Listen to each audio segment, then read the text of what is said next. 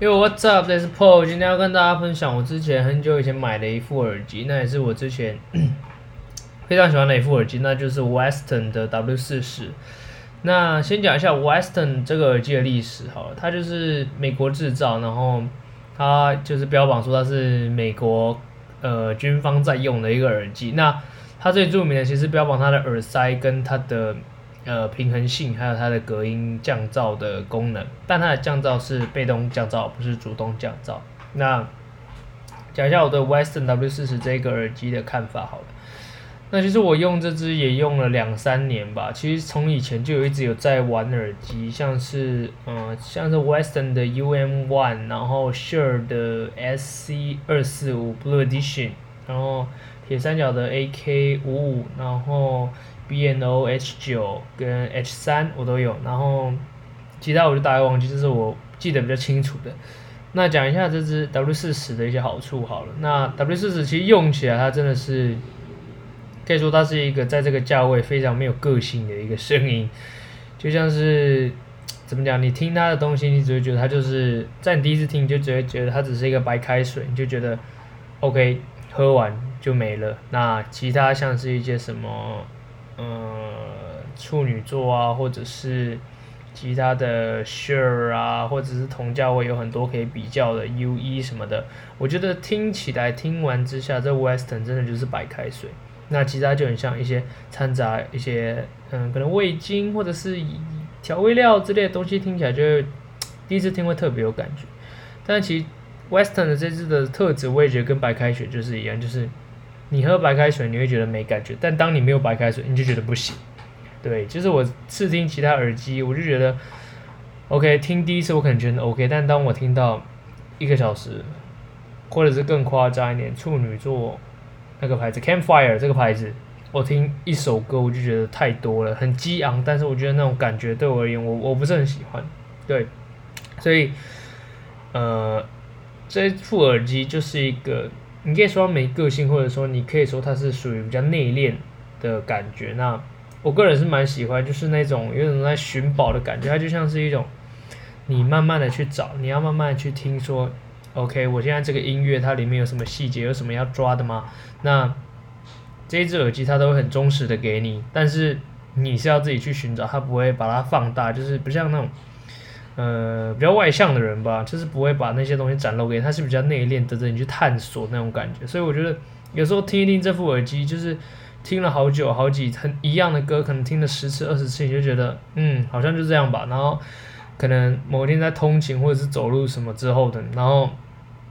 听一听，结果发现，哦哇，又是另外一个世界，就是他原来给了你那么多，但是你却没有去发现那种感觉。对，那。嗯、我自己用这只耳机，我目前觉得是没有用到什么太大的问题。比较好的部分就是它有附 iPhone 的转接，嗯，不是转接线，就是它的呃控制器吧，就是它有音量啊、播放暂停键那个线是有附赠。我觉得个人对我也是蛮方便，因为我是不愿意为了方便，应该说为了音质去牺牲那一点不方便性。对，那讲一下这两条线的特异好了，差异就是。Apple 的那一条线，它的声音听起来比较暗一点，那细节相较之下也真的没有那么多。那原厂的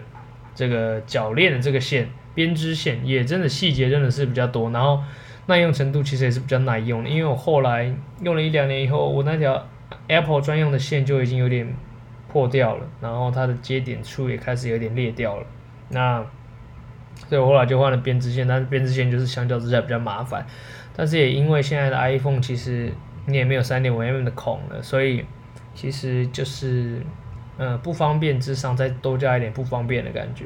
对，那再来我讲一下这只耳机，我觉得有点小缺点。好了，小缺点就是，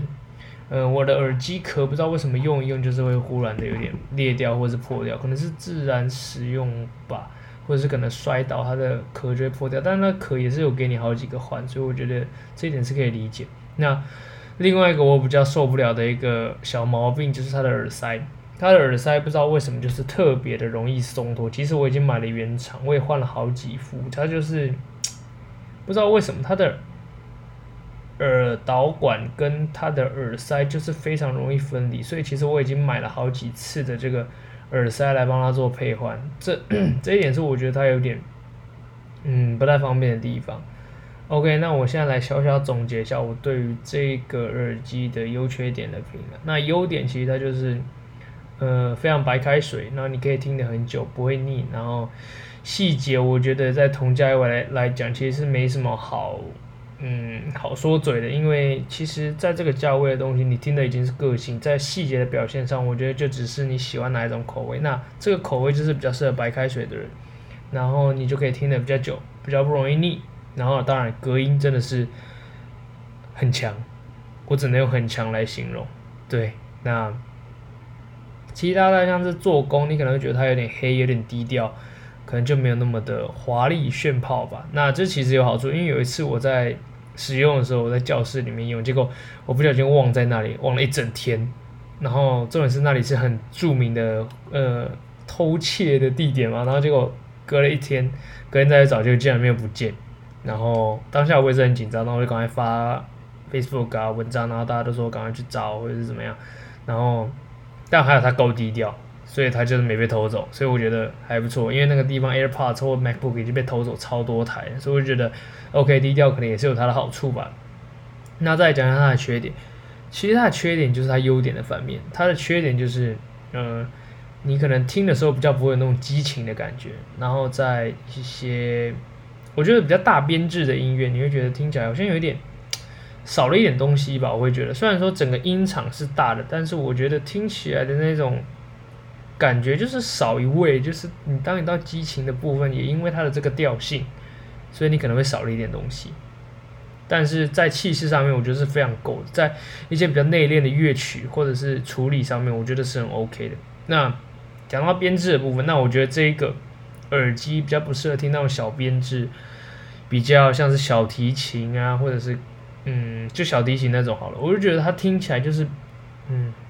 有点怪怪的，它就是在一个很大的，有种很大的空间听一个单独的提琴，你没有后面的弦乐团或者是后面的，